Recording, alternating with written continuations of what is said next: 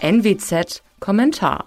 Schlachtfeld Wohnungsmarkt. In Deutschland hat die Ampelkoalition sich für eine Seite entschieden. Sie zieht gegen Kleinvermieter zu Felde.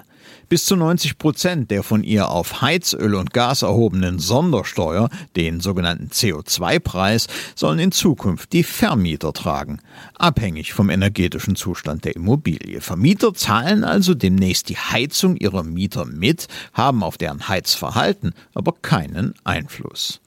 Nun könnte man sagen, dann modernisiere doch. Nur ist das sauteuer und vielfach in der Wirkung fragwürdig. Der Energiestandard 55 etwa, bei dem der Vermieter nicht mehr beteiligt würde, ist nur bei Neubauten zu erreichen. In der Debatte wird so getan, als ob Vermieter goldene Berge auf der hohen Kante hätten und nur ihr Geiz sie davon abhielte, ökologische Wohnparadiese zu schaffen. Das ist Propaganda. In Deutschland gehören zwei Drittel der Mietwohnungen privaten Kleinvermietern. Fast 53 Prozent von ihnen erzielen inzwischen jährliche Nettoeinkünfte von weniger als 5000 Euro. Vor Steuern.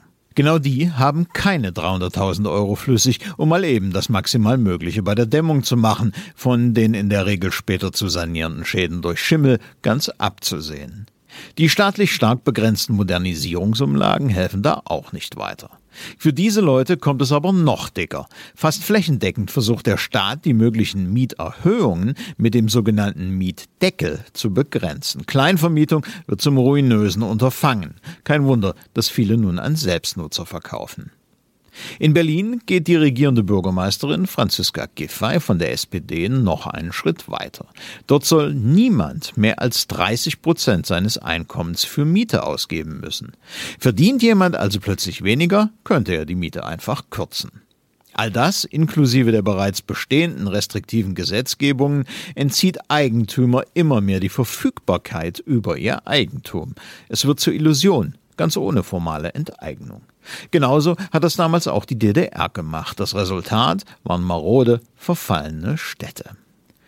Enteignung ohne Gnade forderte am Wochenende in Berlin ein sogenannter Enteignungskongress. Dort hetzte man gegen Zitat Oligarchen, SteuerhinterzieherInnen und Kriminelle. Zitat Ende gemeint waren Vermieter. Im Netz wurde an diesem Wochenende dann auch deutlich, wie insbesondere SPD und Grüne die Atmosphäre durch mal mehr und mal weniger stillschweigende Sympathien für solches Treiben vergiftet haben.